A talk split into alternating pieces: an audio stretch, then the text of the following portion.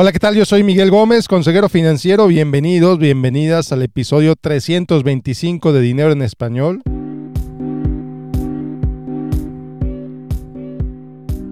El día de hoy te voy a compartir algunas ideas, algunos consejos para ayudarte a evitar que caigas en un fraude al preparar tus impuestos. Va a estar bueno.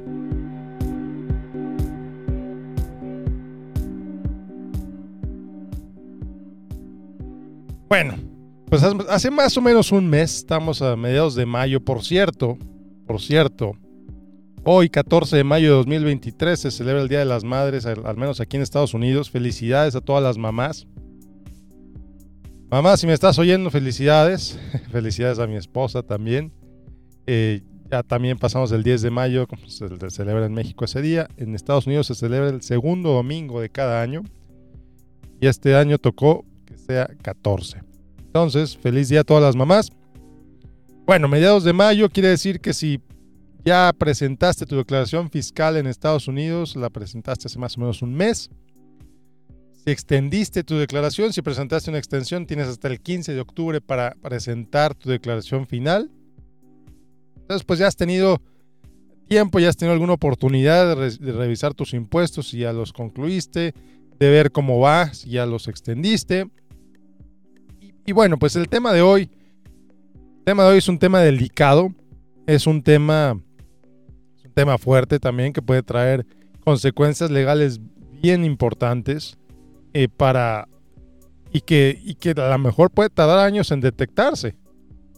Así con toda claridad te digo, porque una vez que presentas tu declaración fiscal, el, el IRS, el Internal Revenue Service, tiene tres años para regresar a ti, para decirte, oye, hace tres años presentaste esto, dijiste esto, enséñame, enséñame tus documentos que comprueben que ese es el caso.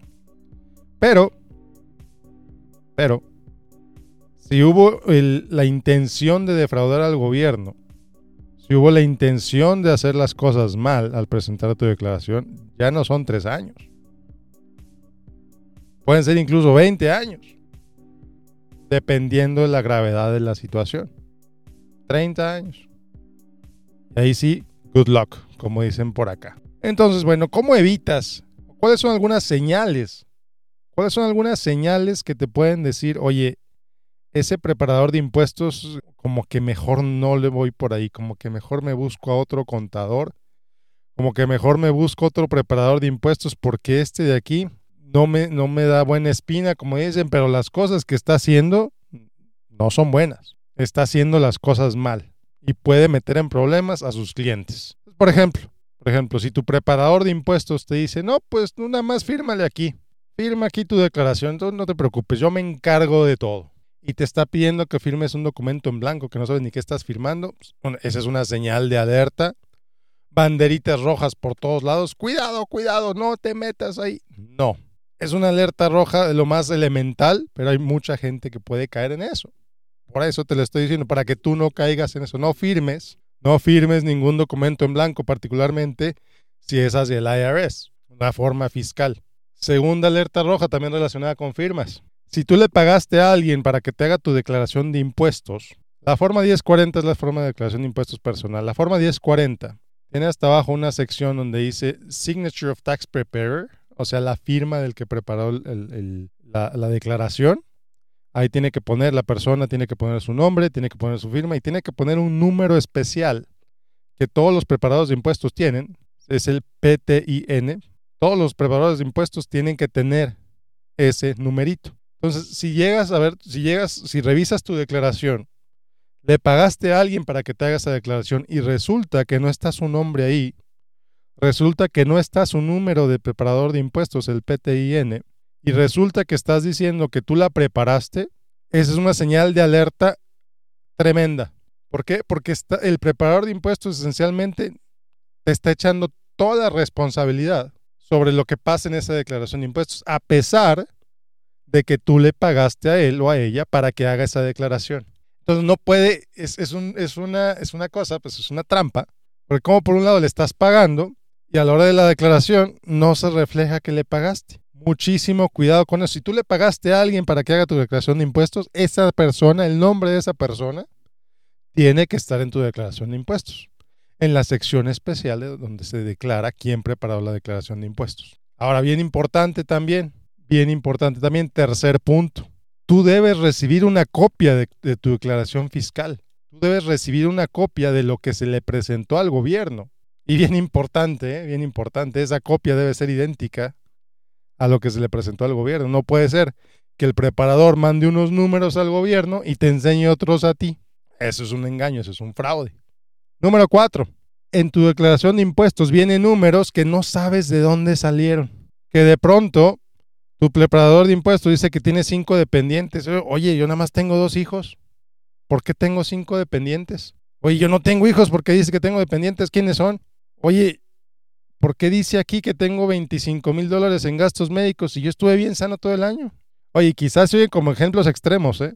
Quizás se oye como ejemplos extremos, pero hay casos documentados en la página de la IRS, salen estos ejemplos de gente que se ha ido, de preparadores de impuestos que se han ido a la cárcel por falsificar información en, los, en las declaraciones fiscales de sus clientes. Inflan gastos, se lo sacan de la manga con tal de que el, de que el cliente reciba un, un tax refund, un reembolso de sus impuestos enorme. Ay, el cliente bien contento. Oye, ¿qué cree, señor cliente? Le conseguí. Mi habilidad es tal para preparar impuestos que le conseguí que le van a regresar 15 mil dólares. Ya está el cliente bien contento. Ay, 15 mil dólares, fantástico. ¿no? Y el cliente hace sus planes, ya se va a comprar una camioneta, ya va a hacer algo con ese dinero. Y resulta que sí, que en lugar de tener que, en lugar que devolverle 15 mil dólares, si el, si el preparador de impuestos hubiera hecho bien su trabajo, el cliente habría tenido que pagar 5 mil. Hay una diferencia de 20 mil entre lo que el cliente tenía que pagar en realidad contra lo que el, preparador declaró. Son 20 mil dólares de diferencia. Entonces, si tú como cliente no revisas tu declaración fiscal, si simplemente la aceptas como palabra de un Dios, lo que te dice el contador, pues buena suerte con eso. Buena suerte con eso, porque sí, el preparador de impuestos fue el que cometió el engaño, fue el que cometió el fraude. Pero tú tienes que darte cuenta de eso, porque a final de cuentas, la responsabilidad de los números que se presenten al gobierno es tuya, es tuya como persona pagadora de impuestos. Entonces, ahí sí es, un caso bien interesante, porque bueno, ¿fue el cliente el que le dijo al preparador de impuestos esos números? ¿O el preparador de impuestos se los sacó de la manga? tienes que limpiar tú también tu nombre. Y a lo mejor el preparador de impuestos es el que acaba en la cárcel. Pero mientras tanto, imagínate el estrés, imagínate la angustia, imagínate la, sensación de tener al IRS encima de ti por algo que el preparador de impuestos hizo, que a lo mejor ni cuenta te diste. Es por eso es bien importante que entiendas tu declaración de impuestos. No te estoy diciendo que te hagas experto en impuestos, que te hagas experta en impuestos. No, eso no es lo que estoy diciendo. Lo que estoy diciendo es que te asegures que los números que tú le diste a tu contador o a tu preparador de impuestos sean los mismos que reporten la declaración de impuestos. Si tú dices que ganaste 150 mil, 350 mil, lo que sea, ese ingreso se tiene que reflejar en la declaración de impuestos. Si tú dices que tienes dos hijos, tu declaración de impuestos debe mostrar que tienes dos hijos. Si tú dices que no gastaste nada en gastos médicos, tu declaración de impuestos debe decir que no gastaste nada en gastos médicos. Así de sencillo. Bueno, entonces, ¿cómo te evitas todas estas trampas? ¿Cómo te evitas todos estos? Ahí te van algunos otros consejos al respecto. Número uno, evita los preparadores de impuestos que te dicen tipo, te garantizamos el máximo reembolso posible. Oye, espérate, el máximo reembolso posible va a ser el mismo si tú vas con X o con Y, porque al final de cuentas los datos, la información, los, los, los hechos son los mismos. ¿Qué quiere decir que alguien te va a garantizar el máximo reembolso posible? Número uno, o que es muy bueno haciendo preguntas, que te pregunta cosas que otros no te preguntan, que puede ser, puede ser el caso para descubrir a lo mejor otros hechos que a lo mejor tú no considerabas que pudieran ser deducibles o que podrían ser beneficiosos para ti en tus impuestos. Ok, puede ser. Pero también puede ser que se saca datos de la manga, saca números de la manga para inventar y garantizarte el máximo reembolso posible. Mucho cuidado con eso. Segundo punto, el preparador de impuestos te dice, ¿sabes qué? No te preocupes por mis honorarios, págame un porcentaje de lo que te regrese el IRS. Esta es una señal de alerta absurdamente ridícula. Si alguien te dice no me pagues nada hasta que recibas tu reembolso y te voy a cobrar un porcentaje de lo que recibas de reembolso, alerta, alerta, alerta. Es un conflicto de interés tremendo porque más, mientras más reembolsos recibas, más dinero va a ganar el preparador de impuestos. ¿Cuál es la motivación de esta persona? Que recibas más reembolso. ¿Y cómo puedes recibir más reembolso? Lo que acabo de decir. O falsificando información o siendo tremendamente bueno conociendo cosas del IRS que a lo mejor nadie más conoce. Y aparte, esa práctica es ilegal. El IRS prohíbe y recomienda fuertemente no contratar a alguien que te, que te pide un porcentaje de, de, lo que vas a recibir de impuestos. Porque ¿qué pasa? ¿Qué pasa si no tienes reembolso y tienes que pagar? ¿A poco esas personas no pagan por el trabajo del preparador de impuestos? ¿Qué pasa si tuviste un año tan bueno, que tuviste tantas ganancias o tu negocio es de, costos muy bajos, que sabes que tienes que pagar y vas con un, fulano, una fulana que te dice que te va a garantizar el mayor reembolso posible y que te va a cobrar un porcentaje de lo que te regrese el IRS. Ah, eso, eso, idiota, pero eso es un engaño, es un fraude. Así de sencillo, así con toda claridad te lo digo. Mucho cuidado si, si alguien te dice que va, que va a cobrarte un porcentaje de lo que va a recibir de, de, lo que vas a recibir de reembolso. Luego considera también la reputación la historia de la firma del, del, preparador de impuestos que estás contratando. Pero como te dije al principio, el IRS a lo mejor no regresa ahorita, a lo mejor no regresa en dos años. Pero si la, la, la diferencia que está viendo, los números que están viendo ahí, que dices, sabes que no, no, no, esto es un engaño, esto es un fraude, en 10 años puede regresar por ti. Entonces, tu preparador de impuestos, obviamente no sabemos, no tenemos forma de saber si vamos a estar aquí en 10 años, pero se ve bien su oficina, se ve, se, ve que alguien, se ve que es una firma que tiene historia, se ve que es una firma, pues que no, no, no, que no salió de la nada, sino que ya tiene algún, algunas, no sé, raíces en la comunidad, algún, algunos antecedentes, algunas historias, alguna historia ahí.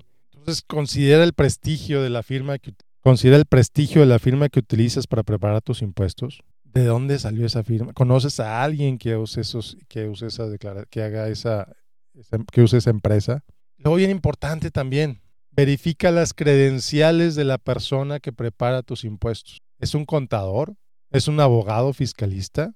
¿Es un enrolled agent? Y aquí es bien importante que verifiques, ¿eh?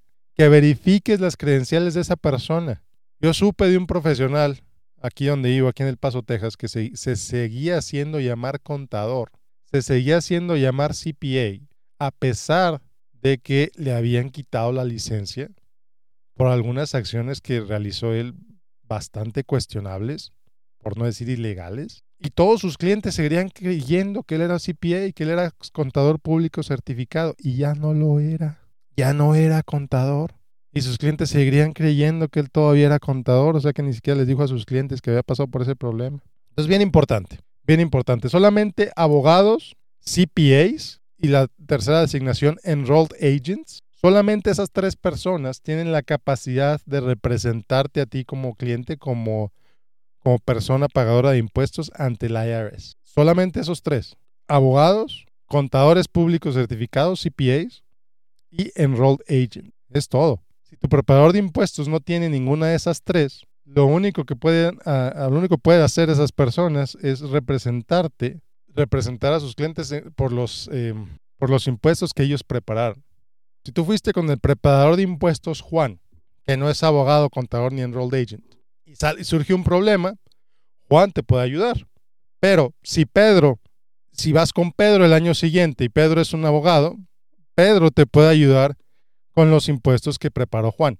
No va a tomar responsabilidad por las acciones de Juan, por supuesto, porque Juan es responsable de sus actos, pero el abogado te puede, te puede representar, el contador público te puede representar, un enroll agent te puede representar ante la declaración que presentó otro tax preparer. Esa es la, la diferencia. Entonces, en pocas palabras, entiende tus derechos como persona pagadora de impuestos. Entiende tus obligaciones también. Como te dije hace un rato, es tu obligación saber qué números le estás entregando al IRS. Es tu obligación saber qué que la información que, que se presenta ante el IRS es fidedigna, es real, entonces tienes que revisar tus impuestos antes de que se manden.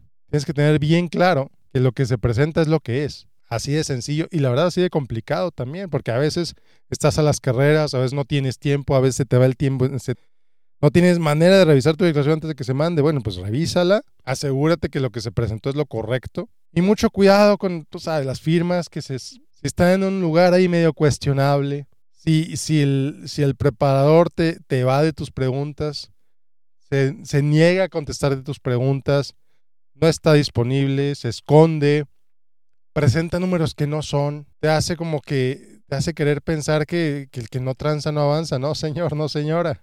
Las penalidades por engañar al IRS son fuertísimas. No sé si te acuerdas del de Al Capone, ¿te suena el nombre Al Capone? Mafioso, creo que de Chicago, no sé, hace casi 100 años. Al Capone no fue a la cárcel por todos los crímenes, por todos los crímenes que cometió. La principal motivación por la que Al Capone fue a la cárcel fue evasión fiscal. Meterte con el IRS es un es meterte un problema. Y aquí no puedes decir que no sabes la ley, no puedes decir que eres ignorante. No, señor, no, señora. La ignorancia no te evade tu responsabilidad tu responsabilidad de decir la verdad en tu declaración fiscal. Cuando le pagas a alguien para que haga tus impuestos, tienes que asegurarte que esa persona está diciendo la verdad. No te estoy diciendo otra vez, no te estoy diciendo que seas experto o experta en impuestos, no, simplemente te estoy diciendo que verifiques los números que se presentan ante el IRS y que los números que le diste al, preparador de impuestos sean, sean los mismos que le dice al IRS. Es todo. Pero bueno, espero que estos consejos te sirvan, espero que esto te ayude a evitar preparadores fraudulentos o potencialmente fraudulentos, entiendas tus obligaciones como persona pagadora de impuestos. Dice el gobierno de Texas, don't mess with Texas. Yo también te diría, don't mess with the IRS. No te trates de hacer el listo, no te trates de hacer la lista con el IRS, te puedes meter en muchos problemas. Así de sencillo. No te lo digo para estresarte, no, te lo digo la honestidad. Simplemente te digo que seas honesto, que seas honesta al preparar tu declaración de impuestos, que te asegures que la persona que utilizas para preparar tus impuestos es una persona honesta. Muchas gracias por escucharme. Nos vemos la próxima semana con otro episodio de Dinero en Español. Yo soy Miguel Gómez, consejero financiero. Te deseo que tengas un excelente, excelente día. Bueno, pues como sabes, este podcast no es para dar asesoría fiscal, asesoría legal, asesoría contable, asesoría financiera. Este podcast no es para eso. Este podcast es para ayudarte, para darte información. Pero últimamente lo que hagas con esa información es responsabilidad tuya. Y como siempre te sugiero que tengas un excelente día. Nos vemos la próxima semana. Hasta luego.